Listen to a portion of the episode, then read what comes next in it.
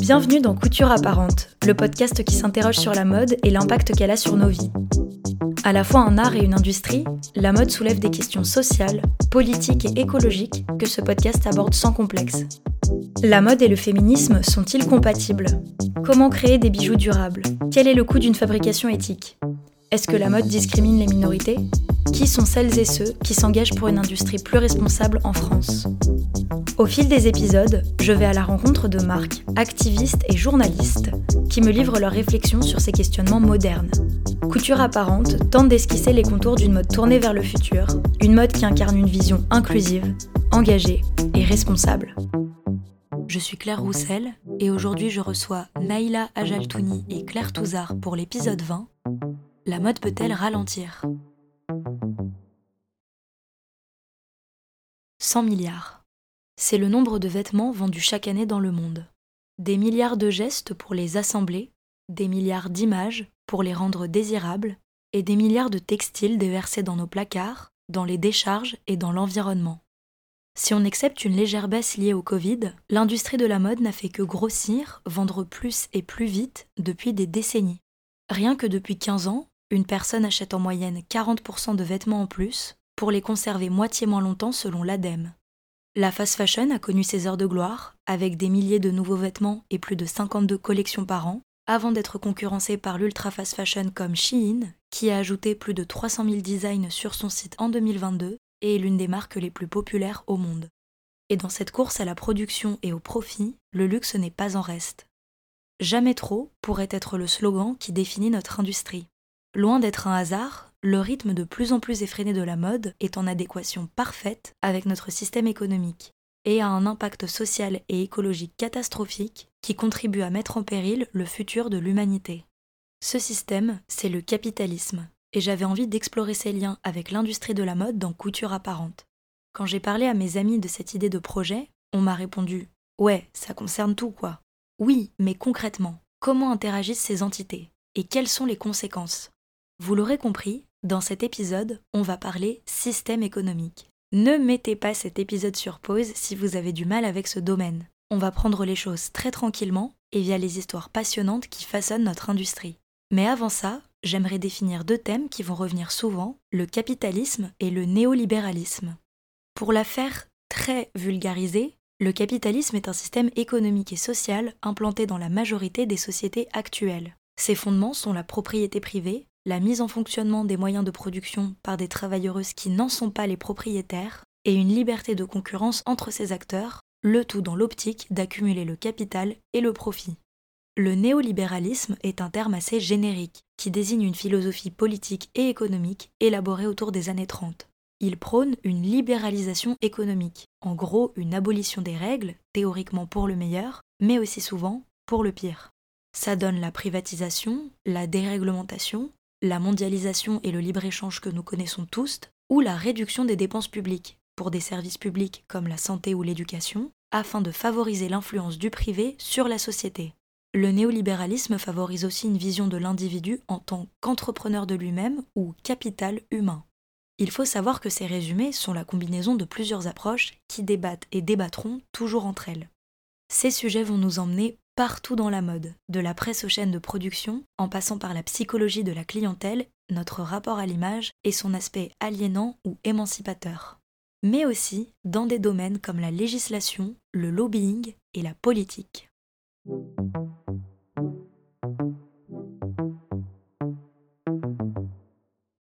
Vous le comprenez, c'est sûrement l'un des thèmes les plus complexes que le podcast a jamais traité. Et nous allons seulement survoler le sujet en une heure. Heureusement pour nous, j'ai le plaisir de recevoir deux invités extraordinaires, dont les travaux portent toute la nuance et la réflexion dont nous aurons besoin dans cet épisode. Elles sont expertes des médias, du luxe, de l'économie, de la fast fashion et des chaînes de production. Ma première invitée est Claire Touzard, autrice et ancienne journaliste et grande reporter. Après une carrière dans la presse, notamment féminine, Claire a publié en 2020 Sans alcool, un essai-journal où elle raconte son arrêt de l'alcool qui a fait un carton. Elle est revenue en septembre 2022 avec Féminin, un roman cette fois, qui raconte les dessous de la presse mode, de l'emprise du capitalisme sur cette dernière et les violences patriarcales dans les médias. Ce livre touche tellement juste qu'il a reçu un accueil, je pense qu'immonde est le mot, dans certains milieux. On parle d'intimidation, de boycott et de menaces. Je vous renvoie au compte Instagram de Claire pour en savoir plus, mais ses réactions soulignent justement la nécessité de ce livre magnifiquement écrit. J'ai souhaité inviter Claire car dans ses travaux, elle analyse brillamment les liens entre la mode et le capitalisme, notamment dans la presse et le luxe. Elle nous explique comment certains mécanismes médiatiques permettent d'entretenir l'image, le développement et donc l'accélération de la mode. Moi, été, j'avais une double casquette parce que j'étais à la fois grande reporter et sur les questions euh, des féminismes, etc. Et à la fois, j'écrivais sur la mode. Donc c'était un peu bizarre parce que je me retrouvais parfois, euh, je, revenais d'un reportage sur les réfugiés en Syrie et je débarquais dans un défilé Vuitton. Donc c'était un peu, euh, comment dirais-je, choquant parfois. Mais il y a, en tout cas dans les féminins, où j'ai travaillé, évidemment une grande relation entre la mode et les journaux, puisque c'est les marques de mode et les marques de luxe qui achètent des publicités dans ces médias et donc euh, euh, qui sont ce qu'on appelle des annonceurs. Et donc c'est, je sais pas, je dirais 10 000, 20 000 la page de publicité. Et donc ils permettent euh, aux médias de continuer à exister puisque le lectorat ne suffit pas pour que ces médias existent encore. Donc c'est évidemment un rapport hyper étroit et un peu ambigu, puisque du fait que les industries euh, financent euh, ces médias, ils se permettent souvent de du coup demander des exclus. Par exemple, aux stylistes qui font les séries de mode, euh, on va leur demander de mettre des comment des tenues de la marque en couve ou majoritairement dans les séries. Donc il y a des renvois comme ça d'ascenseurs permanents qui existent aussi avec les journalistes, puisque les journalistes souvent font euh, ce qu'on appelle des voyages de presse. Elles sont invitées par ces marques, par ces industries, pour euh, couvrir tel événement, telle ouverture de boutique, euh, tel lancement de collection à travers le monde. Souvent, c'est des sujets qui apparaissent comme des reportages, alors que c'est un peu des publi-reportages, puisqu'évidemment, si on est invité par la marque, on ne va pas dire du mal de celle-ci. Dans la mode, il y a plusieurs parties de mode. Il y a, le luxe et euh, il y a euh, la fast fashion, euh, sachant que en général, c'est les luxes qui apparaissent plutôt dans les médias. Après, il y a aussi des marques genre Mage, etc., qui vont, Sandro, qui vont aussi être annonceurs et donc qui vont aussi apparaître dans ces médias. Ce qui en général apparaît le plus souvent quand même en couve, etc., c'est le luxe. Sachant que le luxe est une petite partie de la mode, mais qu'elle est hyper prescriptrice, c'est elle qui vend l'image un peu de la mode, et donc qui vend aussi du rêve. Et donc, autant on sait que la fast fashion est hyper massifiée, Autant euh, on le sait moins de l'industrie du luxe, or c'est un peu le cas depuis euh, quelques années en développement euh, en parallèle des collections qui sont liées à l'artisanat d'art ou des choses plus pointues, ou des collections, des sacs, des cosmétiques. Enfin, ça a toujours été le cas, mais ça a vraiment été énorme. Et surtout, elles ont touché de plus en plus un public plus large, des jeunes en l'occurrence, en par exemple se développant dans le streetwear. Enfin, il y, a beaucoup de stratégies comme ça, ce qui a permis vraiment de se créer encore plus de marchés. Et donc, le, luxe aujourd'hui est massifié, en fait. Et, c'est ça, euh, en fait, un peu la problématique, c'est qu'elle base beaucoup sa communication sur le fait qu'elle est liée à l'artisanat d'art. Euh, je pense à Vuitton, par exemple, mais beaucoup d'autres marques. Et en même temps, elle cache beaucoup le fait que, quand même, ce qui l'a fait vivre, c'est les goodies, en fait, qui, eux, euh, sont très discutables en termes d'artisanat. Et pourtant, c'est de là qu'elle tire surtout son chiffre d'affaires, parce qu'évidemment, peu de gens peuvent s'acheter les collections, etc. C'est réservé souvent à une élite. Ils peuvent s'acheter un rouge à lèvres, un sweat, etc. Et c'est là où le luxe, en se massifiant, a aussi beaucoup perdu de ce qui faisait son essence, qui finalement était de créer un, ouais, un artisanat, quelque chose qui est proche de l'essence, justement. Euh, alors, c'est discutable aussi, puisque du coup, quelque part, il se démocratise, donc euh, il y a un meilleur accès pour des personnes qui ne pouvaient pas euh, se le payer. Mais elle a perdu son sens premier, qui était de faire attention, et en termes de matières premières, et en termes d'image aussi, ce qu'était le luxe, en fait. En fait, la problématique de la mode, c'est qu'elle marche et elle fonctionne comme toutes les grandes industries elle est ultra capitaliste, euh, elle génère du profit, et ce qui l'intéresse, c'est de générer encore plus de profit. Mais la différence avec d'autres industries, c'est qu'elle le cache énormément à travers euh, beaucoup de discours, puisqu'elle a, on sait, euh, l'image entre ses mains. C'est vraiment une industrie qui produit énormément d'images, au-delà de produire des vêtements. Et donc, elle a cette image pour justement euh, faire du féminist washing, du, greenwashing, et faire croire qu'elle n'est pas là pour générer du profit, mais pour générer du lien social, pour accompagner la diversité, l'inclusion, etc. Je dis pas qu'elle ne fait pas des progrès, hein. heureusement elle, elle, le fait à différents endroits en fait, et en termes écologiques et en termes de lien social, etc. mais elle se sert aussi beaucoup de cette devanture qui sont les défilés, qui sont les campagnes, qui sont les slogans, etc., pour aussi cacher une vérité, qui est que derrière le mur de la mode, euh, on voit bien que la redistribution des richesses dans l'entreprise est très problématique, c'est-à-dire qu'il y a effectivement beaucoup d'argent, la fortune de Bernard Arnault le prouve, mais elle n'est pas redistribuée normalement en fait. C'est-à-dire qu'il y a très peu de gens qui gagnent beaucoup et en bas, il y a beaucoup de gens qui sont précaires les pigistes, moi j'en peux en parler en tant que journaliste, euh, et toi sans doute tu peux en parler, mais il y a aussi les stylistes, euh, les gens qui font de l'image, et puis alors les petites mains euh, qui sont dans les usines, dans les, dans les ateliers, qui gagnent 1500 euros par mois, qui souvent font des grèves d'ailleurs, dont on parle pas. Par exemple, Vuitton, les, les, ouvrières Vuitton ont fait beaucoup de grèves, mais ça a été beaucoup caché par des, des, grandes diatribes sur la guerre en Ukraine par Vuitton, etc. Donc en fait, on voit bien que le problème de la mode, c'est qu'elle agit de façon inégalitaire comme beaucoup d'entreprises, sauf qu'elle, elle a vraiment les outils de masse pour pouvoir le Si elle fait beaucoup d'efforts, et heureusement au niveau écologie, etc., euh, il y a beaucoup d'efforts à faire en termes d'éthique encore, de redistribution des richesses aussi, parce que si on veut euh, être collé vraiment à ces slogans euh, inclusifs, etc., ce qui est au cœur de tout ça, c'est quand même questionner la justice sociale et l'égalité. Or, pour le moment, la mode, en termes de système économique, continue à creuser des inégalités. Eh bien, je pense qu'on a posé des bonnes bases. Ce que nous explique Claire sur le luxe est très important car on a tendance à critiquer la fast fashion à raison, mais à oublier que le luxe est lui aussi capable d'exploiter et de polluer gravement. Parmi les nombreux exemples récents, on peut citer l'enquête de Mediapart, Chanel, des sacs de luxe fabriqués dans le froid, le silence et le mépris, sur une manufacture du Maine-et-Loire où des employés devaient assembler des sacs de la marque mythique dans des conditions épouvantables. Ces dynamiques d'exploitation existent depuis longtemps dans la mode et autres industries, mais des mécanismes modernes ont amplifié leur fonctionnement. Pour les expliquer, j'ai le plaisir de vous présenter Naïla Ajaltouni. Elle est la déléguée générale du collectif Éthique sur l'étiquette, qui réunit des dizaines d'acteurs et milite pour le respect des droits humains au travail, notamment dans le textile. Elle est donc spécialiste de ces domaines, des supply chains, ou chaînes de production, et de leur analyse économique. Un CV à la hauteur de notre sujet. Elle nous raconte comment l'industrie de la mode a évolué avec l'économie moderne. L'industrie de l'habillement, c'est vraiment euh, justement l'illustration de euh, la mondialisation libérale de l'économie, clairement, puisque euh, son évolution va vraiment de pair avec la question de l'ouverture des frontières, l'abaissement des, barrières douanières, et c'est un secteur qui a été en fait régi par un système de quotas jusqu'en 2005. Donc c'est pas si, euh, ça fait pas si longtemps qu'il a été entièrement libéralisé. Donc jusqu'en 2005, les pays avaient un, il y avait un système de, quotas d'exportation. Donc c'était encore dans le cadre du, GATT, puis donc de, l'OMC. Et quand en 2005 cet accord est arrivé à échéance, eh bien on était déjà en pleine mondialisation économique et euh, des, des, pays qui avaient en fait une main d'œuvre euh, abondante, non qualifiée, docile, féminine à occuper, a pu en fait s'investir, alors pas tout seul, ça s'est fait à la faveur justement d'accords soit bilatéraux, soit entre l'Union européenne et ses pays, soit avec les États-Unis et ses pays de production textile, pour à la fois occuper une main-d'œuvre, normalement produire un emploi rémunérateur, mais en même temps servir euh, de petites mains à toutes euh, les grandes entreprises européennes, occidentales, qui allaient pouvoir puiser dans ces pays à la faveur de la mondialisation effectivement néolibérale, des ouvrières, des ouvriers, une main-d'œuvre pour produire à bas coût leurs euh, vêtements. Les vagues de délocalisation, elles ont commencé bien avant, en fait. Elles ont commencé dans les années 70, 80, et ça s'est accru justement avec euh, cette ouverture des frontières. Et on a vu s'organiser une nouvelle euh, division internationale du travail avec des pays spécialistes spécialisés à la faveur de ces accords commerciaux pour produire les objets, les biens de consommation des puissances occidentales, européennes, américaines.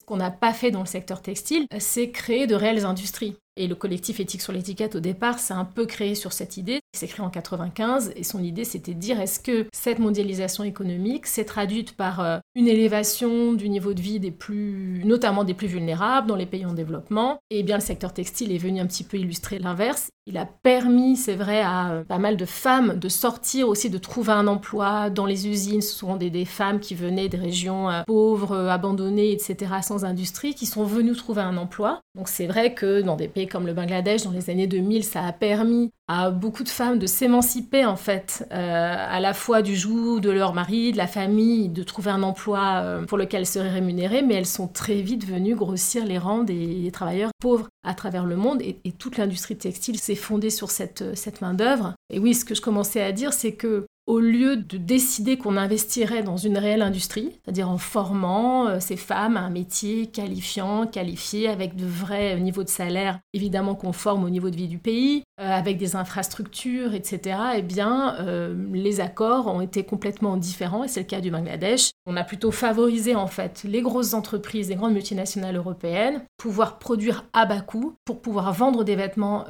à bas coût en exploitant finalement cette, cette main-d'œuvre dans le monde commencé à parler d'un acteur, après je suis passée sur le Bangladesh, mais l'acteur qui est arrivé dans les années, donc en 2005, quand cet accord qui protégeait en fait l'industrie du textile à travers le monde, hein, ça a même protégé l'industrie française d'ailleurs, des économies comme Madagascar par exemple qui produisaient de l'habillement, et eh bien quand euh, ces barrières douanières, ce, système de quotas, l'accord multifibre arrivé à échéance, il y avait évidemment un immense pays, c'était la Chine, qui avait toute cette main-d'œuvre à bas coût, en fait, et a pu venir fabriquer de manière massive des vêtements à bas coût. Et là, c'était simplement une mise en concurrence des travailleurs à travers le monde. C'est pas uniquement dans le secteur textile, ce qu'on a raté en fait dans la mondialisation néolibérale, ou plutôt le projet libéral et néolibéral de la mondialisation, c'est sûrement pas de soumettre le profit, euh, le capital au respect d'un socle minimum de droits fondamentaux, c'est au contraire de euh, s'affranchir en fait de ces normes sociales et environnementales pour produire à bas coût et évidemment faire un maximum de, de, profit. Et donc, il y a eu en effet euh, ce déversement de textiles et de vêtements à bas coût et bah, dans les années, donc en 2005, la fast fashion est déjà arrivée. Donc ça, c'était un, un autre acteur. Zara, je crois que c'est les années 60. Donc Zara qui est le centre de, le chantre de la fast fashion. Ce qui est venu faire cette industrie de la fast fashion, c'est vraiment utiliser les codes de la grande distribution. C'est vraiment un nouveau modèle économique qui est destiné à faire beaucoup de profits. C'est ça en fait, même si sous couvert de démocratiser la mode, ce qui est venu faire Zara, ce qui est venu amplifier H&M un peu sans vergogne, puis Primark et désormais euh, Shein. On parle d'ultra fast fashion. Moi j'ai du mal à coller le mot fashion derrière euh, ces modèles c'est trouver un modèle dans lequel il faut vendre énormément pour faire beaucoup de profit. Pour vendre énormément, on va vendre à bas coût. Et pour que ce modèle soit rentable, il faut vendre beaucoup en volume et très fréquemment. Et donc, en venant imposer un nouveau modèle dans lequel bah, la mode, ce sera plus seulement des collections. Un vêtement, il aura plus seulement une fonction, une utilité. Ce sera plus de la création, euh, des savoir-faire, etc. Mais ce sera un bien de consommation comme un autre qu'il faut euh, faire euh, surconsommer et en proposant un renouvellement constant des collections, en jouant sur le côté très éphémère, en disant que la mode, elle va durer que quelques jours, quelques semaines. Et donc, il va falloir tout le temps, tout le temps, tout le temps acheter de nouveaux vêtements, au départ à bas prix, mais désormais, on a même des prix un peu plus élevés. Législation néolibérale, fast fashion, lien trouble entre entreprises et médias, course au profit, ces paramètres ont favorisé la mode qu'on connaît aujourd'hui. Une mode qui veut produire plus, de plus en plus vite, pour amasser de plus en plus d'argent. Avant de passer aux conséquences de ce fonctionnement, une petite remarque. Tout ça, ça n'est pas un scoop. Surtout au sein de l'industrie, on sait très bien qu'on a un impact. D'ailleurs, de nombreuses entreprises mainstream réfléchissent à des solutions. Mais dans tous les communiqués que j'ai pu lire, toutes les déclarations que j'ai pu entendre, on ne parle quasiment jamais de tout simplement produire moins. Ce qui aurait pourtant des effets immédiats. Claire, qui a enquêté sur les efforts de l'industrie, raconte la difficulté de les évaluer le paradoxe entre écologie et surproduction, et globalement les nombreuses incohérences de la mode. Bon, moi, j'ai fait un gros papier là-dessus euh, dans les échos quand j'étais encore euh, journaliste. Donc, j'avais accès à tout, c'était intéressant. Euh, après, c'est toujours pareil. Ce qui est compliqué dans la mode, c'est qu'il n'y a pas d'instance qui va aller vérifier toutes les informations. Donc, du coup, vous pouvez vous fier à leurs chartes, etc., qui sont en ligne. Mais c'est des informations qu'ils donnent eux. Et il y a très peu de gens qui vont aller investiguer, etc. Il y en a, hein, de plus en plus. Mediapart le fait. Il y a une, femme qui a écrit le livre noir de la mode, etc. Donc, il y a Fashion Revolution. Il y, a beaucoup de gens comme ça qui œuvrent pour donner des informations qui se recoupent, en fait, parce que on n'a que sinon euh, le son cloche en fait des industries, donc elles peuvent dire un peu tout ce qu'elles veulent. Puis elles ont des paramètres qui sont les leurs, qui sont chacun liés à leur maison, donc euh, c'est très compliqué de s'y retrouver. J'avais beaucoup lu là-dessus. Et ce qui était intéressant, c'est qu'effectivement, il y a énormément d'efforts qui sont faits en amont, euh, sur la supply chain, etc. On le voit, il y a une traçabilité qui est meilleure, il y a eu beaucoup de réflexions sur l'impact CO2, donc une réduction, etc., qui ont été faites. Alors, il y a eu le Fashion Pact qu'a fait Pinot avec Macron, mais Bernard Arnault l'a fait autrement, enfin voilà. Et puis on voit aussi de l'innovation, c'est-à-dire que beaucoup euh, créent des labs, euh, embauchent des startups pour réfléchir euh, à l'économie circulaire, etc., mais aussi à créer des matières recyclées, des matières, voilà, pour éviter aussi d'utiliser le cuir, etc. Donc il y a énormément de choses qui sont faites en amont, et tant mieux, mais la question qui reste, c'est toujours la même, c'est qu'est-ce qu'on fait derrière, déjà, parce qu'on sait qu'il y a 1% de ce qui est produit qui, qui est recyclé aujourd'hui, et on voit qu'il y a des désirs, mais c'est toujours au futur. Parce que j'ai regardé même récemment, moi quand j'avais fait l'enquête il y a trois ans, c'était on va euh, vraiment travailler sur l'économie circulaire. Mais ce que j'ai vérifié encore là récemment dans un salon euh, Change Now, je crois, où était LVMH, euh, où il a investi, ils disent on va atteindre, mais c'est quand en fait? Parce que pour le moment, le plus important, c'est pas finalement, bon, c'est la supply chain bien sûr, enfin c'est ce, qui est en amont, mais c'est aussi ce qu'on va faire des vêtements qu'on produit, puisque on les recycle pas. Là, c'est l'urgence, en fait. C'est comment créer euh, une économie circulaire, vraiment circulaire. Alors, je crois qu'Hélène Valade, qui est arrivée chez LVMH, y réfléchit, mais ça, c'est hyper important. Parce que ça sert à rien, tant qu'on n'arrête pas aussi cette surproduction, ça sert à rien de parler d'écologie, en fait, en gros. Et je pense qu'aujourd'hui, la grande schizophrénie, elle est là. C'est-à-dire qu'à la fois, euh, c'est des entreprises qui veulent continuer à faire énormément de profits, des holdings qui veulent vraiment euh, continuer à, massifier, etc et en même temps qui ont un discours écolo, mais on voit bien que les deux vont pas. Parce qu'en en fait, en vrai, si on voulait plus d'écologie, on arrêterait de produire autant de collections, de vêtements, de, cosmétiques, de goodies, enfin voilà, et on reviendrait à l'essence même du luxe qui est de faire moins, quitte à rendre peut-être plus accessible en changeant la philosophie du luxe aussi, j'en sais rien, mais en tout cas en, arrêtant cette surproduction. Donc euh, on est face à deux euh, discours un peu contraires qui sont un peu problématiques. Euh, je pense qu'il y, a aussi beaucoup cette culture dans le luxe qui est on arrache un arbre certes, mais regardez, on en replante un. L'idéal serait de ne pas l'arracher à la base. Il faudrait que l'écologie ne soit pas inhérente, ne soit pas quelque chose qu'on fait un petit peu à côté, mais qui soit vraiment euh, au cœur de ce que fait le luxe. Je ne sais pas comment ça a évolué, mais par exemple, pendant longtemps, il y avait certes, euh, alors ils disaient que c'était plus écolo la façon dont ils faisaient les, rouges à lèvres, etc. Sauf que par exemple, les moules qu'ils utilisaient pour faire les rouges à lèvres étaient en silicone, ce qui est extrêmement polluant. C'est plein de choses comme ça qu'on ne sait pas et sur lesquelles on aimerait avoir aussi peut-être plus de transparence. Pour ajouter peut-être sur la production d'images, c'est pareil, il y a une autre contradiction, c'est euh, parce que en tant je peux parler en tant que journaliste, moi ce qui m'a beaucoup choqué et que je raconte dans Féminin, c'est vraiment les voyages de presse et les fashion week. Quoi c'est-à-dire euh, l'impact, l'empreinte carbone de voyages qui servent juste euh, finalement à faire des publics reportages. Et en fait, bah, les, marques et l'industrie ont, du mal à, sauter ça en fait de la tête et de leur plan marketing parce que effectivement le luxe et la, mode aujourd'hui ça continue à marcher grâce à un fantasme qui est créé par l'image qu'ils produisent. Et donc ils ont peur, donc ils réunissent beaucoup de gens triés sur le volet pour produire cette image, que ce soit au Fashion Week, au voyage de presse, etc. Et ils ont peur de ne plus être rien du tout, de ne plus créer du fantasme s'ils arrêtent ça. Sauf que le problème, c'est que c'est très polluant parce que les voyages de presse, c'est toujours voilà, emmener 15 personnes en business class tous les mois euh, à travers le monde, dans des pays, en plus, il y a un côté un peu colonisateur, etc., qui sont euh, voilà, des pays du tiers-monde, etc. C'est des choses qui sont problématiques, mais qui ne sont pas questionnées en fait. Ça a été questionné pendant le Covid et à la fin du Covid, mais tout le monde y a été de son, est reparti de son voyage en Inde, en Égypte. Plus c'était gros, plus on créait le fantasme, mieux c'était. Donc on voit bien toutes les, toutes les contradictions qu'il y a aussi dans ce milieu qui continue à vouloir générer une sorte d'idée de, de, fantasme gros et puissant, alors qu'évidemment ce qu'on veut aujourd'hui c'est du slow et du, et du sobre et du humble en fait. voilà.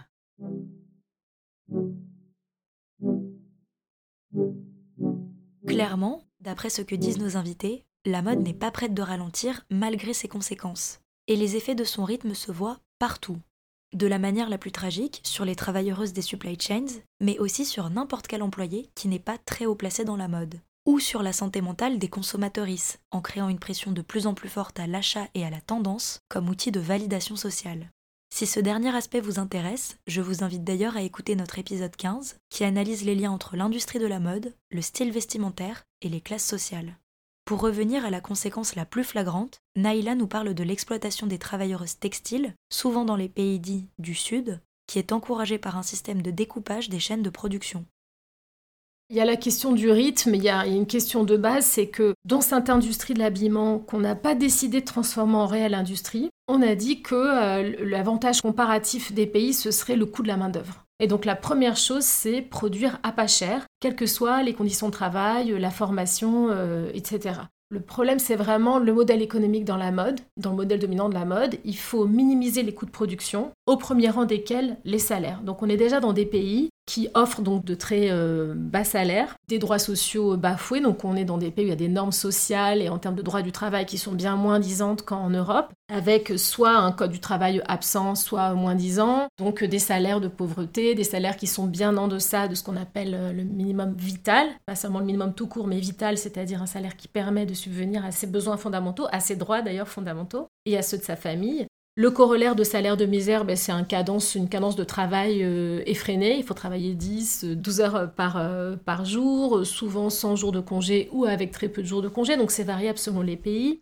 Ce sont des pays en général où il y a aussi des violations de la liberté syndicale et du droit de négociation collective. Donc ben, la violation de ce droit, euh, c'est un peu la pierre angulaire de l'accès aux autres droits. Ça empêche les travailleurs de s'organiser pour obtenir de meilleures conditions de travail. On voit bien sûr aussi des violences euh, faites aux femmes, en fait, ou des discriminations, alors même que l'industrie de l'habillement est composée à 85% de femmes, en tout cas pour la partie confection, elles subissent quand même des, atteintes euh, et même n'ont pas toujours connaissance d'abord de leurs droits en tant que travailleuses, mais aussi déjà en tant que femmes et en tant que travailleuses.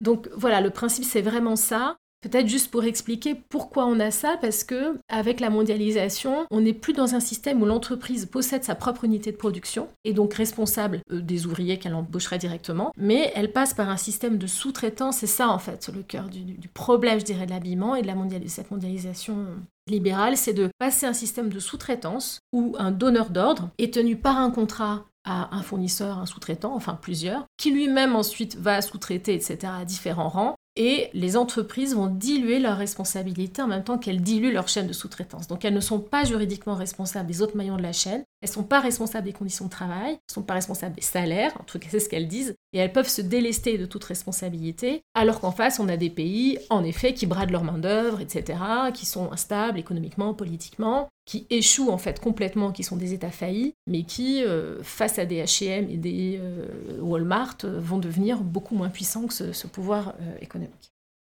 Un événement tristement célèbre qui illustre cette exploitation est la catastrophe du Rana Plaza, une usine de Dhaka au Bangladesh qui s'est effondrée le 24 avril 2013. Cette tragédie est connue et souvent présentée avec des chiffres choquants, et à raison. Mais derrière ces chiffres, il y a des vies. Et avant de comprendre comment cet événement a pu arriver, j'aimerais vous lire un extrait du livre Fashionopolis. Cette excellente enquête, sortie en 2020 et menée par la journaliste Dana Thomas, analyse l'impact de l'industrie. Dans un chapitre, elle va à la rencontre des survivants du Rana Plaza et raconte leur vie brisée. Sheila Begoum a subi de graves blessures. Elle doit porter un corset médical et une attelle pour son avant-bras droit. Mes reins ont été endommagés et écrasés, m'a-t-elle expliqué. Je peux à peine utiliser ma main droite. Elle n'a reçu aucune indemnisation de la part du gouvernement, ni quoi que ce soit de la part des marques. Son handicap l'empêche de travailler et, étant veuve, elle ne dispose d'aucun autre soutien financier. Cela l'a forcée à retirer de l'école sa fille de 14 ans. Bien que l'éducation soit officiellement gratuite, elle n'avait plus de quoi payer les livres et les repas. Pour les dépenses quotidiennes, elle m'a avoué Je dois supplier ma famille pour avoir de l'argent. En regardant le terrain vague où était situé le Rana Plaza, elle s'est mise à pleurer. Quand je viens ici, je me dis que je ne veux plus vivre. Mahmoudoul Ridoy, le jeune marié, marche avec une béquille et souffre de terribles maux de tête. Parfois, il s'arrache les cheveux durant son sommeil. Durant sa longue convalescence, sa femme l'a quitté et a avorté. Le Rana Plaza a ruiné ma vie, m'a-t-il dit en essuyant ses larmes. Néanmoins, il a fait de son mieux pour la reconstruire. Mahmoudoul était le seul des dizaines de survivants que j'ai rencontrés à Sabar qui a réussi à obtenir de l'argent du fonds Rana Plaza. Il l'a utilisé pour ouvrir une petite pharmacie. Il a également fondé l'association des survivants du Rana Plaza, un groupe de soutien de 300 membres qui se réunissent de façon informelle une fois par mois dans son magasin pour se venir en aide les uns les autres. Parfois, une telle camaraderie ne suffit pas. En 2015 et 2016, deux membres de l'association se sont suicidés en se pendant à leur domicile. Voilà, c'est ça, la mode qui veut faire toujours plus, à tout prix. Et ce drame absolu n'est pas isolé. Naïla explique comment ces événements fréquents sont connus et ignorés par les grandes enseignes qui savent qu'il ne va pas leur arriver grand-chose. C'est important que tu mentionnes cet événement parce que donc le Rana Plaza, il est survenu le 24 avril 2013, donc il y a pile 10 ans. Et euh, c'est vraiment, donc cet immeuble s'effondre euh, au Bangladesh. On retrouve rapidement des étiquettes ou des vêtements de grands donneurs d'ordre internationaux de différents segments de marché, de Benetton à Auchan, passant par Camailleux à l'époque, qui a fermé depuis, Primark, Mango, etc et 1138 travailleuses qui meurent dans les décombres, dans l'effondrement de cet immeuble. Nous, on documentait déjà depuis 5 euh, ans le fait que justement, ça, va de pair. On a le Bangladesh, c'est un pays qui a cru de manière exponentielle dans cette industrie de l'habillement sans qu'il y ait d'investissement. D'abord, dans une réelle industrie, ben voilà l'exemple. On n'a même pas pensé qu'il fallait avoir des bâtiments capables de supporter les euh, vibrations de machines à coudre. Donc en effet, des travailleurs laissés totalement à l'abandon pour la course au profit, mis en concurrence avec d'autres travailleurs dans le monde. C'est vraiment venu illustrer cette question de la dilution de la responsabilité dans ces vastes chaînes de sous-traitance. Parce que ce que montre le Rana Plaza, c'est que les entreprises vont dans ces pays échapper aux normes sociales ou environnementales auxquelles elles seraient légalement soumises en Europe. On n'a pas le droit de faire ça en fait en France. En France, un immeuble s'effondre, et bah tu vas en tôle.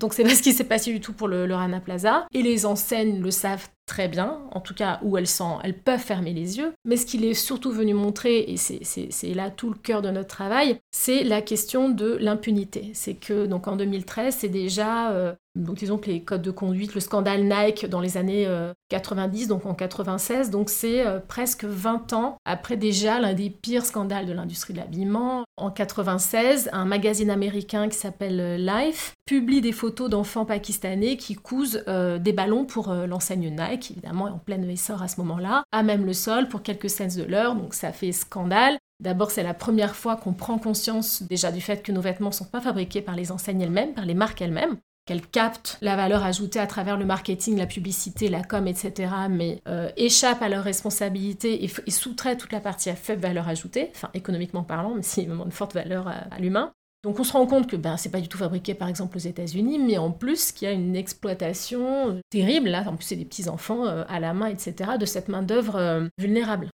Et donc, ça a créé les premiers mouvements anti-sweatshops. On n'utilise plus trop ce terme, mais c'était les, ateliers de la sueur. À travers le monde, les premiers mouvements de solidarité entre consommateurs et travailleurs, les mobilisations des étudiants des campus américains qui ont des liens très forts avec notamment les sponsors euh, de sport pour leur cursus.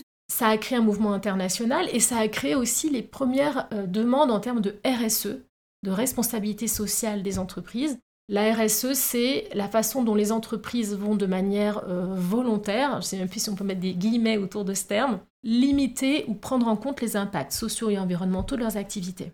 Et donc, on, exige en tant que société civile hein, des codes de conduite, des chartes éthiques, des audits sociaux, etc. C'était les, premières fois en fait qu'on allait demander aux enseignes, puisqu'il n'y avait pas de loi encore, de montrer à quel point elles, avaient, enfin, qu'elles allaient prendre des mesures pour prouver leur éthique. Y a des acteurs responsables. Et le Rana Plaza survient euh, donc 17 euh, ans après. C'est 17 ans, encore une fois, de charte éthique, de code de conduite. C'est aussi l'essor de la communication des entreprises qui entre. Là, il y a à nouveau un, énorme euh, travail de communication, de greenwashing de ces enseignes, mais à ce moment-là aussi. Et ça prouve bien que si que laisser les entreprises s'autoréguler dans la mondialisation libérale, eh ben ça fonctionne pas parce que d'après 17 ans de bonnes intentions, on a cet immeuble qui s'effondre et qu'en plus elle reste impunie puisqu'il nous a fallu deux ans de campagne d'opinion pour ne serait-ce qu'indemniser les victimes, ne serait-ce que pousser ces grands groupes à signer un accord pour sécuriser les usines au Bangladesh, rien que ça. Et donc, euh, ce qui ne fonctionne pas, c'est l'architecture de l'impunité dans le système international, dont bénéficient les grandes multinationales qui ne sont pas des, objets de droit et qui font que quand un immeuble s'effondre, elles ne, prennent pas en compte la question des droits, des droits sociaux et des droits fondamentaux, mais c'est parce qu'elles ne sont pas punies si elles ne le font pas, en fait. C'est vraiment ça la question. Et là, ça nous a amené à euh, un peu aussi euh, accentuer dans nos demandes pour les solutions sur la question de la régulation des multinationales. Ces situations indécentes commencent heureusement à être de plus en plus connues et contestées par l'opinion publique. Ce qui est moins le cas d'une autre conséquence du néolibéralisme dans la mode, qui est que la majorité des travailleuses de l'industrie, même hors usine et atelier, donc des mannequins, des journalistes ou des stylistes, vivent des violences économiques et sociales. Claire décrit ce phénomène dans Féminin avec une pertinence glaçante. Elle y dépeint notamment comment le capitalisme interagit très bien avec un autre système d'oppression, le patriarcat. Car quand on est dans un environnement précarisé, on est plus vulnérable et moins susceptible de pouvoir s'unir et se défendre face à, par exemple, des agressions. Ces questions, qui paraissent bien éloignées des paillettes de la mode, sont pourtant en son cœur. Ce qui est bizarre, c'est que c'est des milieux qui attirent beaucoup euh, des artistes, euh, surtout depuis des années. Euh, Julia Menzi-Thierry en parle bien dans Le plus beau métier du monde. C'est un livre voilà, que je vous conseille. Parce qu'elle, c'est une anthropologue sociale et elle a vraiment été enquêtée sur les milieux de la mode, etc. Mais ce que, ce que je trouve hyper intéressant, c'est qu'effectivement, la mode a rameuté beaucoup de gens qui étaient attirés par l'art, la création, etc. Mais au lieu de les valoriser, les a mis en concurrence et leur a dit, bah en fait, si vous réussissez, c'est de la chance en fait. Euh, c'est un milieu de toute façon injuste, c'est les meilleurs qui réussissent. Et donc, qui ont, créé un discours de l'injustice sociale qui était accepté par tous en fait. Moi, je l'écris aussi à, ma façon un peu dans Féminin. Euh, on voit bien que c'est un peu, il y a une idée de grande famille, de passion, de métier passion, qui favorise la maltraitance, puisqu'en fait, euh, on nous dit tout le temps qu'on a de la chance d'être là, que c'est des milieux très créatifs, artistiques, etc. Et donc que euh, il faut euh, voilà galérer pour réussir, que c'est comme ça, que tout le monde passe par là. Sauf que quand ça fait 15 ans que vous êtes auto-entrepreneur en galère, alors que vous travaillez comme un chien, il y a un problème quand même. Et que là, c'est pas lié à votre manque de compétences ou de travail, c'est juste qu'on voit bien que ceux qui se servent en haut le font parce qu'aussi ils précarisent en bas. Si on veut une mode aujourd'hui inclusive, il faut vraiment questionner la façon dont aussi euh, on exploite euh, les, personnes précaires qui permettent euh, aussi aux autres de s'engraisser. La vraie justice, la vraie diversité, la vraie inclusion, c'est quand tout le monde est bien payé dans une entreprise qui en plus génère énormément de profits. Moi, c'est ça qui m'a vraiment choqué. C'était que, euh, en tant que journaliste, par exemple, dans ces médias, c'est qu'on passait notre temps à faire des couves sur le féminisme et la sororité, alors que le rythme qu'on nous imposait, euh, la culture un peu néolibérale euh, de, gens qui sont tous auto-entrepreneurs, qui sont tous un peu les uns contre les autres, générait au contraire des couteaux tirés entre les femmes. Et puis, pour sauver un titre, on mettait à la tête un homme qui était là juste parce qu'il était copain avec les marques de luxe et qu'on savait qu'il était bon pour justement virer les gens et être hyper violent et que donc euh, on se retrouvait avec des rédactions de femmes euh, tenues par euh, un homme qui était ultra capitaliste et violent en fait. Et à côté de ça, on écrivait des couves sur la, sur la sororité. Je sais pas si vous vous rendez compte de l'absurdité en fait. Aujourd'hui, de toute façon, je, me rappelle d'un slogan qui disait Le féminisme sans la lutte des classes, c'est du développement personnel. Et en fait, honnêtement, si on déconstruit pas le néolibéralisme et le capitalisme, de toute façon, il n'y aura pas de justice sociale. On pourra faire tous les slogans en couvre qu'on veut, on pourra faire tous les messages inclusifs sur les défilés, ça n'existera pas. Donc je pense que c'est très tabou parce que les gens se raccrochent à ce système-là, surtout ceux qui euh, en jouissent, hein, qui sont en haut en fait, qui continuent à du coup à exercer un certain pouvoir et maintiennent les autres dans la précarité. Mais en fait, en vrai, dans ces milieux, euh, voilà, ça ne marche pas. Le problème, c'est que souvent, on va dans ces, vers ces milieux pour être valorisé, alors qu'au contraire, il y a une dévalorisation totale euh, des employés. Quoi. Et euh, juste le fait d'appartenir à ce milieu, c'est comme si ça vous offrait un petit bout euh, de luxe ou de glamour, etc. Alors qu'en fait, ça vous offre de la précarité, mais vous vous en rendez pas compte. Il y a une sorte de dissonance cognitive qui se fait. Et ces entreprises jouent beaucoup là-dessus. On demande de plus en plus. vous êtes de plus en plus interchangeable. Et en même temps, vous devez jamais vous plaindre parce que c'est comme ça. Encore une fois, si on veut vendre des couves disant euh, justice sociale et, féminisme, ben, il faut l'appliquer euh, à sa rédaction. Le problème, c'est que quand, tant qu'on est dans une culture euh, du profit, ou pour les médias, c'est plus de la survie, en fait. C'est-à-dire que, par exemple, on voit bien dans le féminin dans lequel je parle, c'est-à-dire que, en gros, le média se vend plus, donc on est obligé d'être financé par la mode. La mode demande de plus en plus de choses, on en fait de plus en plus, et on ne questionne plus rien, en fait. L'idée, c'est de rester sous perf, et pas de questionner, mais de dire, mais en fait, est-ce que peut-être que ça sert à rien de faire ces médias que personne ne lit, en fait? C'est une vraie réflexion, quoi. De se demander déjà pourquoi on n'est plus lu. Euh, peut-être parce que justement, on s'est trop associé à ces industries et que les gens ont envie d'autre chose. Euh, moi, je pense que les, lectrices, par exemple, des médias euh, féminins, elles savent très bien aujourd'hui identifier les publics reportages, identifier qu'on leur ment sur des choses et elles n'ont plus envie de ça. Elles vont en ligne lire des vrais médias qui déconstruisent les choses parce qu'elles ont envie de changement. Je pense que le, média féminin, par exemple, est un peu le cul entre deux chaises. C'est qu'à la fois, il promeut des, super choses. Hein. Il y a des super journalistes qui font des très grandes enquêtes intéressantes, mais euh, tout est déconstruit par euh, deux pages plus loin la page shopping, où tout d'un coup, on est sur une vision ultra consémériste de la femme, qui du coup, euh, en fait, renvoie tout et son contraire. Et je pense que ça décrédibilise ce type de média, en fait. Le journaliste, c'est un métier qui n'est pas le métier de publicitaire. Donc, je pense qu'il est temps de dissocier un peu les deux et de, se rendre compte qu'aujourd'hui, il faut euh, des contre-pouvoirs, c'est-à-dire des voix qui osent critiquer euh, la mode. L'idée n'était pas de tirer à boulet rouge dessus, c'est d'ouvrir des questions, euh, d'avoir des réponses claires. Et ça, c'est important que le journaliste reste à sa place et ne soit pas alpagué par la mode pour faire ses voyages de presse, pour avoir des cadeaux, etc. Et du coup, il soit complètement du côté des industries, en fait. Qu'il y ait une distance qui se crée, un esprit critique, pour justement pousser toujours ces industries à changer. Pour déconstruire la récupération du féminisme par le néolibéralisme, par exemple comme celle que Claire raconte dans certains médias de mode, je vous conseille le livre Chère collaboratrice de Sandrine Hollin. À la fin de leur réponse, Claire et Naïla ont évoqué des solutions, comme une législation sur les entreprises ou plus de contre-pouvoirs dans les médias. Mais avant d'aller plus loin, j'aimerais évoquer l'aspect écologique du rythme de la mode. On en parle beaucoup dans nos autres épisodes, donc je vais me concentrer sur les émissions de l'industrie. Avec cette production de vêtements, d'images, de défilés et autres récits pour asseoir son développement, la mode produit l'équivalent de 4 milliards de tonnes de CO2 par an. Or, d'après le rapport du GIEC, qu'on ne citera jamais assez, nous devons absolument ramener les émissions mondiales nettes de CO2 à zéro et réduire fortement les autres émissions de gaz à effet de serre si nous voulons limiter le réchauffement climatique à plus 2 degrés. Donc là, avec une industrie qui veut continuer à grossir, les calculs ne sont pas bons. Il est donc essentiel pour notre survie que la mode ralentisse. Et malgré la nature titanesque du défi, c'est possible.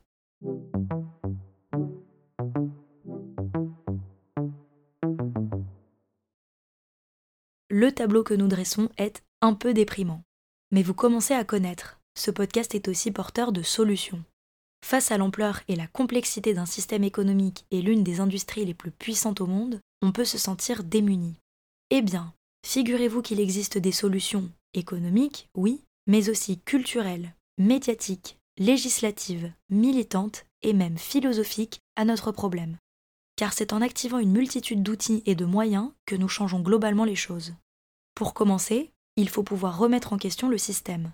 Pour ça, Claire propose en premier lieu plus de transparence dans les médias de mode afin qu'elle reconsidère son propre fonctionnement.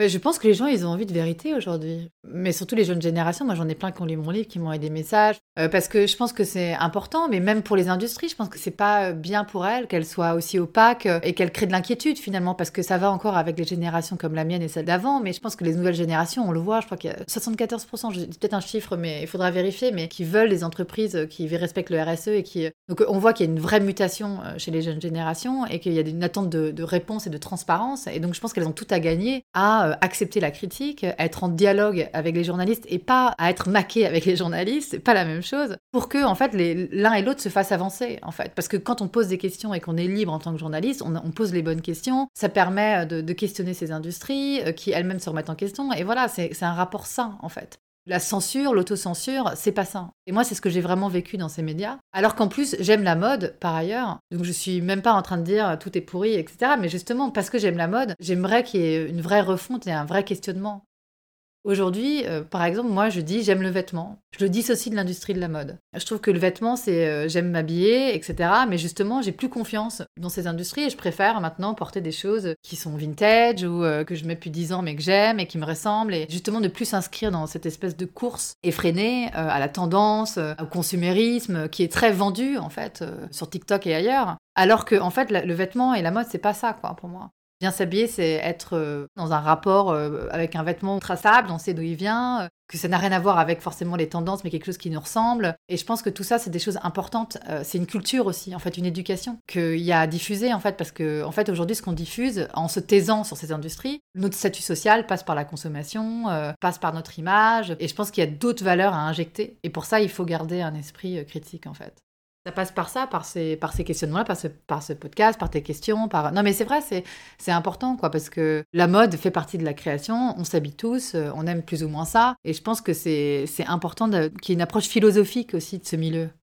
C'est quoi le luxe, par exemple? C'est une bonne question. Est-ce que le luxe, c'est surconsommé Est-ce que c'est l'élitisme, euh, le snobisme? Par exemple, c'est intéressant. Le vêtement, en soi, à la base, il est quand même créé pour euh, créer une différence. Et donc, il y, a une notion d'élitisme et de snobisme. On s'habille pour être différent de l'autre, donc pour se démarquer. C'est pas vraiment un truc très collectif. Donc voilà, c'est des choses qui sont à, savoir. Euh, comment on revisite ça pour l'allier à la justice sociale, par exemple? Comment on crée du collectif dans la mode, mais sans être dans le snobisme ou l'élitisme? Comment euh, revisiter justement euh, cette notion de luxe? Est-ce que c'est voyager à travers le monde et flinguer l'empreinte carbone, le luxe? Non, peut-être pas en fait. C'est peut-être quelque chose de sobre, justement. C'est peut-être la simplicité, c'est l'amour, c'est peut-être euh, des vraies valeurs. Bien traiter ses employés, c'est du luxe. Euh, prendre le temps et pas justement être euh, dans une sorte de, d'hystérie collective. Tout ça, c'est, des, mots qui, je pense, sont intéressants et qui demandent à être réfléchis et questionnés au sein de cette industrie. Mais vraiment, en fait, pas des messages et pas des slogans, vraiment dans la façon de faire. Il y a des jeunes maisons qui le font déjà. Par exemple, Esther Manas, euh, même Marine Serre, euh, elles sont assez dissociées des grands groupes et elles font des choses euh, plus artisanalement, avec un vrai questionnement social, un regard sociologique en fait. Et je trouve que déjà ça change la donne. Parce qu'il y a des bonnes façons de faire, je pense, vraiment. Aussi de, réfléchir, parce qu'à chaque fois la grande réponse c'est oui, mais il y a des emplois, ça crée des emplois, etc. Si c'est créer des emplois pour exploiter les gens, quel genre d'emploi on crée aussi? Par exemple, dans Mediapart, il y a eu tout un volet hyper intéressant sur euh, les dessous, justement, euh, un peu du glamour, qui étaient bah, les vendeurs, les personnes qui font la sécurité dans les boutiques, et on voit la précarité, les heures sup, etc., non payées. C'est pas ça, en fait, créer des emplois. C'est des vraies questions, en fait. Il faut pas avoir peur, je pense, de les poser, parce qu'on on a très peur, vu que ces milieux sont pourvoyeurs de, justement, d'argent, même pour les journalistes ou pour les, écrivains, hein, c'est vrai, ils embauchent beaucoup de gens. Donc, mais il faut ouvrir le dialogue. Puis on peut former les gens aussi à d'autres choses. Plutôt que de surproduire des, des, cosmétiques, on peut aussi les former à, je sais pas, euh, euh, la mode peut avoir une dimension plus philanthrope, euh, créer des fondations mais pas pour défiscaliser. Et par ailleurs, payer ses impôts aussi, parce que quand même, il y a beaucoup de grands groupes qui font de l'évasion fiscale. Donc si vous voulez vraiment avoir un impact sur la société, bah, Gucci doit payer ses impôts, LVMH aussi. C'est important, en fait, aussi pour, pour être en accord avec tous les messages envoyés. Mais en plus, je pense que ça, il y a une ère qui va changer parce que justement les, les jeunes comme euh, toi et ça vont ouvrir un peu leur gueule dessus. Vraiment, les générations au-dessus de moi, c'est les pires, les 50 ans, mais c'est vraiment c'est et je pense que voilà, ça va ça va les obliger à bouger rien que sur euh, sur l'éthique parce que aussi les gens vont plus vouloir bosser, je pense. Si c'est pour euh, être styliste, mais payer tes propres séries quand même de mode. Mais c'est ça. Moi, par exemple, j'ai un copain styliste. Les trois quarts du temps, quand il veut apparaître dans des médias de la mode, il paye sa propre série. Après, euh, il fait des jobs alimentaires qui sont bien rémunérés. Tout le monde n'est pas sur la même. Euh, par exemple, Hermès, je trouve sont très, euh, ils sont beaucoup plus corrects. Ça dépend aussi des, des, maisons, tu vois. On peut pas. Mais voilà, c'est vrai que moi, j'ai des copains qui payent pour, pour bosser, quoi. Redéfinir le luxe, établir l'indépendance des médias, arrêter l'évasion fiscale, créer de réels emplois. Je ne sais pas pour vous, mais je serais super contente que l'industrie suive ce programme. En attendant qu'elle travaille sur elle-même, on peut inciter un changement de l'extérieur. Naïla raconte le combat législatif colossal qu'Éthique sur l'étiquette a mené afin de responsabiliser les grandes entreprises par rapport à leur chaîne de production. Déjà, pour euh, contrebalancer le côté déprimant, moi je trouve qu'on est un secteur dans lequel ça avance en fait. C'est qu'aujourd'hui, le secteur textile est vraiment venu illustrer ces dérives de cette mondialisation néolibérale. En effet, là on parle en plus des impacts environnementaux considérables. Hier, donc, il y avait l'ouverture de cette boutique éphémère Shein. J'ai été frappée dans les reportages et dans les approches des journalistes. Moi j'ai eu des RMC, des euh, BFM, vraiment des médias plutôt populaires, grand public, j'ai été euh, frappée dans l'analyse des journalistes et des clientes, c'est souvent des, jeunes femmes, c'est leur cible, de la connaissance en fait des, enjeux. Il y a quelques années, bon, il y avait encore un peu de négation, quoi. Mais non, ah bon, mais est-ce que c'est vraiment si grave? Mais il faut bien qu'on s'habille. Ça, pour moi, c'est déjà énorme qu'on ait fait ce travail de construction du capital politique pour que beaucoup de citoyens euh, soient au courant de ce système justement complètement dérégulé qui fonctionne pas. Maintenant, la vraie question, c'est en effet comment on fait pour résister au prix bas et comment on fait pour euh, enrayer ça?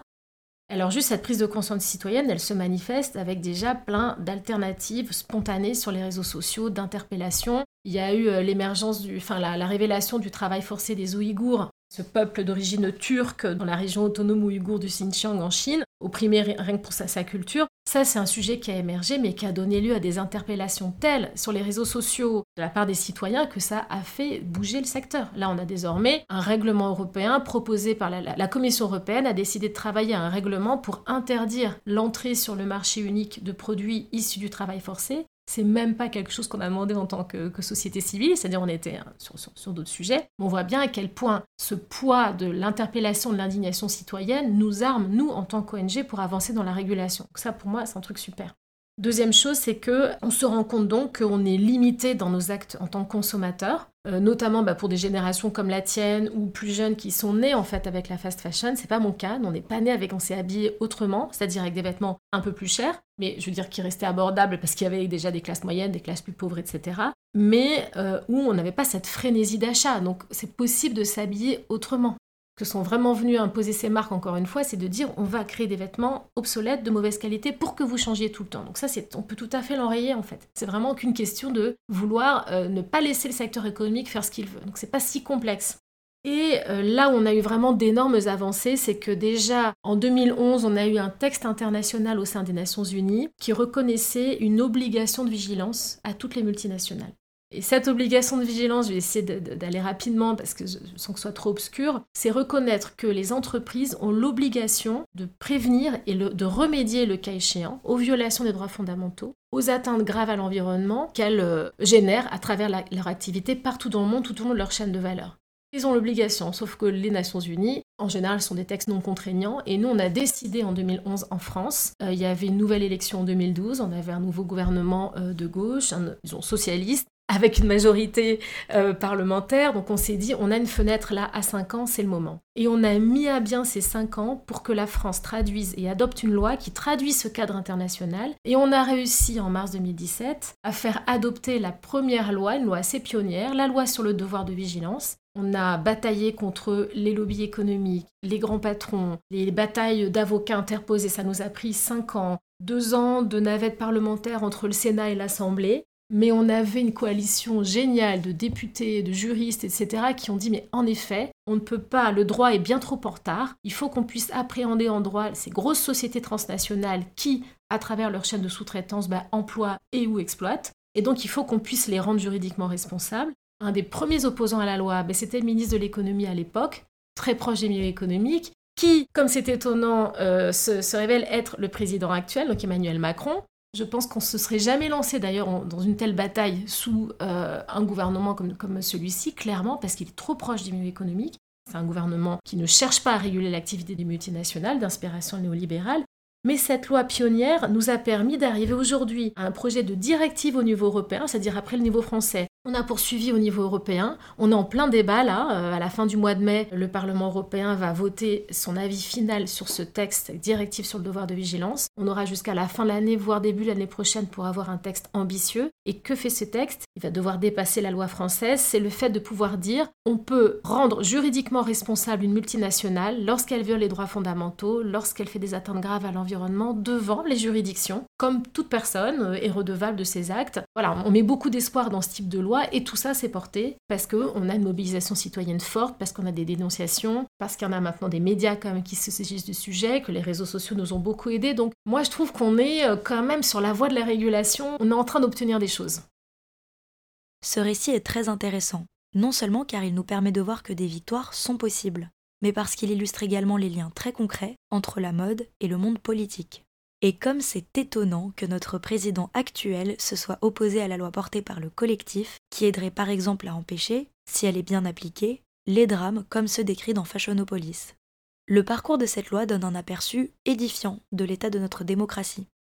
la loi sur le devoir de vigilance en France, un jour il y a une fuite euh, du milieu économique, c'était, on l'avait envoyé à Bercy, donc ça a été réécrit par la FEP, l'Association française des entreprises privées, c'est l'espèce d'association du CAC 40 mais on l'a même euh, annoncé à la presse. On dit, ben voilà, les lois sont réécrites par ces fédérations patronales. Euh, donc on sait très bien que ben, c'est pas son truc de réglementer de manière contraignante l'activité des multinationales. Et heureusement qu'à l'époque, on a eu un gouvernement euh, avec une majorité à gauche qui nous a soutenus dans ce texte, même si on a dû vraiment, enfin, la bataille contre les lobbies économiques, elle est réelle. Mais parfois, on gagne.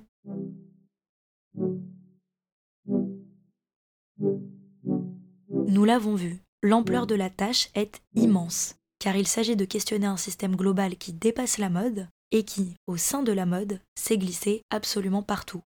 Face à la situation urgente et aux petites avancées que nous avons obtenues, comment envisager l'avenir? Claire imagine des changements venus de sources multiples.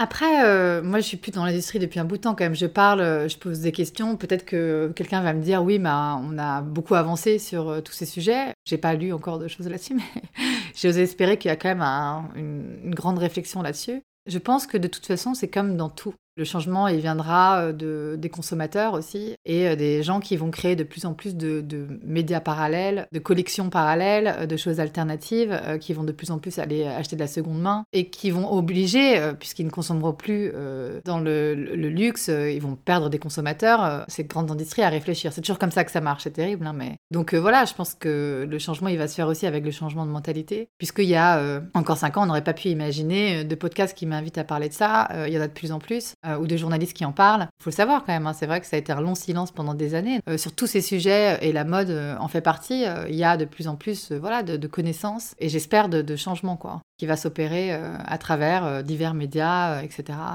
Pour moi, vraiment, c'est un changement culturel aussi, parce que aujourd'hui, dissocier, par exemple, sa façon de s'habiller de, de l'ultra-consumérisme et de la consommation comme statut social, par exemple, ça, c'est pour moi un grand enjeu. Et pas que dans la mode, dans tout. Dire la réussite capitaliste et consumériste, c'est pas forcément la bonne réussite.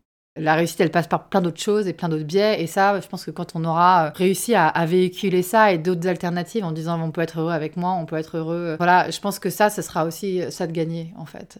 Euh, c'est pour ça que moi, la sobriété est au cœur de mon travail. En fait, en fait moi, comme, comme j'ai euh, un parcours d'addict, j'ai très vite vu les effets pervers de tout, parce que j'ai été addict à beaucoup de choses, en fait. Et c'est intéressant parce que maintenant, c'est une grille de lecture, la sobriété euh, et la décroissance sur beaucoup de sujets. Et je trouve ça assez fascinant, parce qu'on nous a tellement seriné que le bonheur, ça passait ouais, par la consommation, que nos statuts de femmes, ça passait par la consommation. Et c'est encore beaucoup véhiculé aujourd'hui par des artistes, alors que c'est pas vrai, en fait. Et je pense que c'est encore une fois, c'est une culture à véhiculer. Comme le dit Claire, il y a également des pistes à explorer au niveau culturel puis individuel pour analyser les mécanismes néolibéraux qui impactent notre relation aux vêtements et à la consommation. Ces mécanismes sont le fruit d'un système, et il n'est pas question de shamer les gens sans prendre en compte les circonstances sociales et économiques qui ont modelé leur rapport aux vêtements.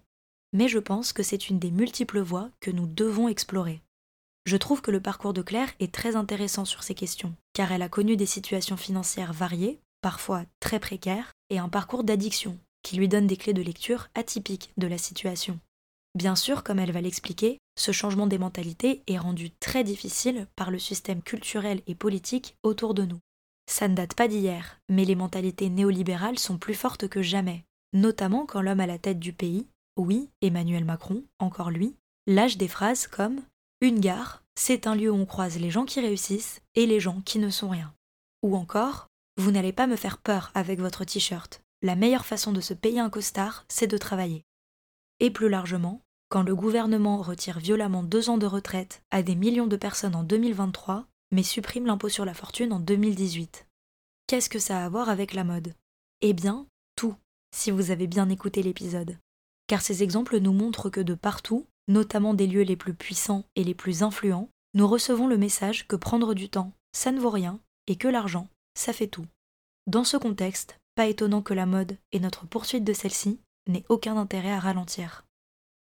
Bah oui, puis surtout, euh, je pense que ça pousse, euh, ça rend les gens malheureux, quoi. C'est-à-dire que les gens précaires qui n'ont pas le choix d'être euh, sobres, pour le coup, ça, les, rend malheureux parce que ça les tend vers un, système inatteignable. Ça nous tend tous vers une sorte de d'idéal capitaliste qui en fait rend tout le monde malheureux et qui est généré par nos politiques. Hein. De toute façon, ça c'est sûr qu'avec Macron, enfin, pour moi, je suis déprimée depuis qu'il est au pouvoir puisqu'il génère ça, puisque voilà, il taxe pas les riches. Enfin voilà, c'est aussi dans l'air parce que politiquement, il y a rien qui est fait pour la justice et le progrès social et qui est tout qui est, qui est fait pour les grands entrepreneurs. Donc euh, de toute façon, euh, voilà, tant que le politique changera pas non plus, ce sera compliqué. Mais il faut disrupter tout ça. J'aime pas ce mot en plus, c'est très macroniste, je l'enlève. Mais voilà, je pense qu'il faut disrupter tout ça et euh, et bon, c'est une anecdote un peu bête, mais par exemple, moi, j'ai beaucoup galéré parce que voilà, je suis fils d'un et j'ai pas toujours eu de l'argent et tout. Et ce que je trouve intéressant, c'est que les premières fois où je suivais les défilés, par exemple à Londres, en fait, je trouvais les gens des défilés hyper mal habillés, mais dès que j'allais dans les quartiers un peu creepy de Londres, il y avait des gens qui s'habillaient mais incroyablement bien, alors qu'ils n'avaient pas une thune, mais ils allaient au second hand shop. Euh, c'est une façon de dire qu'en fait, on vous, on vous dit que vous avez besoin de ces industries, mais en vrai, euh, non, en fait. Et même pour votre créativité, la créativité, elle est ailleurs, quoi. la beauté, elle est ailleurs. Voilà, la beauté, elle est dans l'amour, elle est dans plein de choses, d'autres que dans des logos Vuitton, en fait. Et je dis pas que c'est mal d'aimer la mode, mais par exemple, réfléchir à son rapport à la mode et le revoir, c'est intéressant. Moi, je l'ai fait, par exemple. Et je trouve ça beaucoup plus heureuse parce que quand j'étais dans ces milieux-là, j'avais toujours envie de. Enfin voilà, j'avais pas envie d'être à côté de la plaque, donc j'étais en train de suivre les tendances et tout. Déjà, ça me bouffait un temps de cerveau inimaginable. Alors qu'au final, j'aime mettre les mêmes choses et être heureuse comme je suis, en fait. La mode, c'est aussi courir beaucoup vers des illusions, en fait, et penser que parce qu'on va s'habiller comme ça, on sera plus intégré, on sera plus euh, heureux, on sera. Alors que c'est pas vrai, parce que déjà, on n'y arrive jamais vraiment. Euh, c'est un, but un peu inatteignable, la mode. J'ai vraiment été sobre dans le sens où j'ai rien eu. Moi, j'ai vraiment été euh, précaire, quoi. Donc, euh, je, sais ce que c'est et je sais ce que c'est aussi de se dire, euh, oh là là, si j'avais un matelas Chanel, ça changerait ma vie. Enfin, quelque part, j'aurais peut-être gagné un statut, etc. Mais j'ai été, j'ai eu un matelas Chanel, enfin, un faux. et ça m'a rien changé du tout parce que j'ai vu beaucoup de gens dans la mode très malheureux parce que justement, en s'attachant qu'à l'apparence, il y a un truc un peu obsessionnel qui se crée et qui est mauvais, en fait, pour l'esprit. Et du moment où j'ai lâché ça et je me suis dit, bah, moi, mon métier, c'est d'écrire. Donc, voilà, c'est c'est pas de réfléchir à deux heures à comment je vais m'habiller. Euh, déjà, c'était beaucoup de temps gagné. Et encore une fois, je, je, suis quelqu'un qui aime la mode. Mais voilà, je pense que c'est des choses qui, que j'ai envie de dire euh, aux jeunes filles. Parce que, par exemple, il y a un truc que je trouve aujourd'hui. Il y a tout un discours sur l'émancipation par la mode que je comprends parce que c'est hyper important. Parce qu'effectivement, je pense que les corps féminins ont tellement été sexualisés et tellement normes, standardisés, etc., que c'est hyper important de voir des corps différents, différents, des standards qu'on a imposés pendant des années, diversité, etc. C'est hyper important qu'il y ait ces images évidemment. Mais ce que je veux dire, c'est qu'il faut faire attention aussi à voir les limites de ça. C'est-à-dire que quand même, souvent c'est très instrumentalisé par les grands groupes, donc il faut quand même en avoir conscience. Et que c'est bien que ces images existent, euh, mais qu'il faut faire attention aussi au pourquoi du comment. Et puis se dire aussi que euh, la mode, ça émancipe, mais ça aliène aussi beaucoup. Souvent, les deux vont un peu de pair. Parce que même en voulant s'émanciper à travers le vêtement, souvent on devient un peu obsédé et que finalement on, retourne un peu dans une cage. Euh, donc, euh, donc voilà, c'est juste moi, pour l'avoir vécu, parce que j'ai 40 ans maintenant et je suis passée un peu par tous les steps, il faut faire attention au pouvoir qu'on donne aussi à l'apparence. C'est important, la, représentation, mais c'est pas tout. On est dans une culture vraiment très forte de l'image et, et, je pense qu'aujourd'hui on est très drivé par ça c'est attention euh, au, pouvoir qu'on donne euh, aussi à l'image, même pour soi en fait. Encore une fois, le thème de cet épisode nous expose des dynamiques complexes et nuancées. Démêler tout ça sans s'épuiser et rester positif, ça peut être compliqué. C'est justement une des choses qui m'intéressait chez Naïla. Elle qui est plutôt optimiste sur l'avenir, comment fait-elle? Dans sa réponse, elle va nous donner un élément essentiel. Le système économique n'est pas un monstre incontrôlable que personne ne maîtrise mais une construction qui peut être influencée par des volontés politiques. À nous, via les multiples solutions que nous avons évoquées, de faire pression. Ben, je pense déjà que cette espèce d'optimisme, plutôt de combativité, elle vient du fait que quand on travaille, ça fait 15 ans, dans les arcanes de ce secteur euh, et de la régulation, on voit bien que c'est possible en fait. C'est une question de volonté politique. C'est pas comme si on était submergé par un modèle économique contre lequel on est impuissant. Et donc la loi devoir de vigilance, le règlement là euh, qui a eu lieu, qui est en train d'être discuté, à l'image des États-Unis pour interdire les produits du travail forcé en Europe, la directive, la mobilisation citoyenne, on voit bien que euh, voilà, c'est possible d'arracher des choses. Donc ça, ça doit, pour moi, ça, ça pousse à agir. Je pense qu'il y aura de toute façon, il faut que cette industrie soit réduite. Il faut qu'on arrête de produire de la matière. Ça, ce serait une mesure simple. Il faut taxer les entreprises qui surproduisent et qui jettent c'est des choses qu'on échoue à faire pour l'instant en amont parce que justement la volonté politique n'est pas suffisamment forte, mais on peut déjà réduire cette matière, réduire cette mode complètement effrénée, ce qui permettrait d'élever aussi les niveaux de salaire dans ces pays en développement, parce que pour l'instant ils sont exploités à surproduire 12 heures par jour, ils pourraient très bien travailler 7 heures par jour pour des salaires corrects.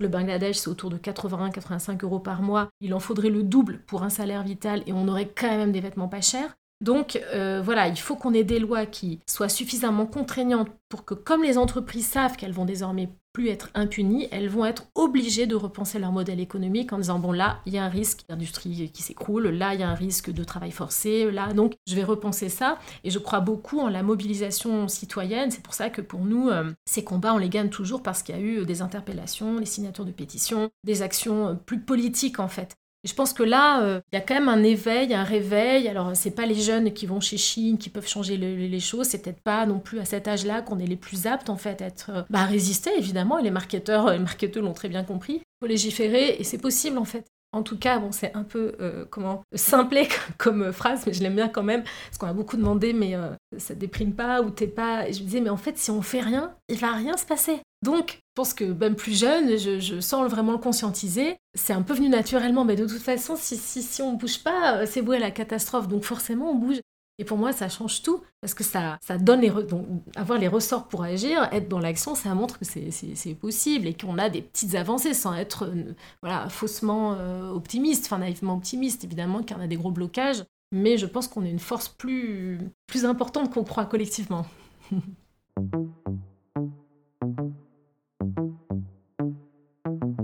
Merci infiniment à Naïla et Claire d'avoir partagé avec moi leurs expertises et leurs convictions. Pour soutenir un changement en profondeur de la mode, je vous conseille vivement de suivre leurs projets. Retrouvez Naïla sur LinkedIn pour suivre tout son travail, ses prises de parole, ses écrits et ses événements. Rendez-vous sur Instagram à Claire Touzard tout attaché pour suivre les actus de Claire et franchement, lisez sans alcool et féminin en vente sur toutes les plateformes et en librairie. Merci également à Telio Garfive pour la production du générique. Vous avez aimé l'épisode? C'est le 20e de Couture Apparente et je suis ravie de le partager avec vous. Nous avons d'ailleurs dépassé les 25 000 téléchargements, donc merci pour votre engagement. Pour m'aider à faire connaître le projet, n'hésitez pas à lui mettre une très bonne note sur les applications d'écoute, à en parler à vos proches et à le partager sur les réseaux sociaux. En parlant de ça, vous pouvez aussi suivre coutureapparente.podcast sur Instagram et vous inscrire à notre newsletter afin de recevoir directement les nouveaux épisodes. Je vous remercie pour votre soutien et je vous donne rendez-vous le 4 juillet pour découvrir le 21e épisode de Couture Apparente. Sound.